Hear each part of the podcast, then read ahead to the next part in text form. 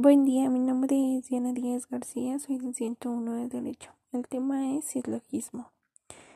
Silogismo es una figura de razonamiento lógico deductivo cuya estructura fija consta de dos preposiciones actuando como premisa y una conclusión del razonamiento.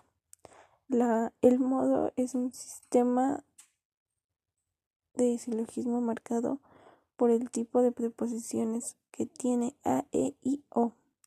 La figura está determinada por la ubicación de los términos a las premisas. El término puede ser término medio, predicado y sujeto.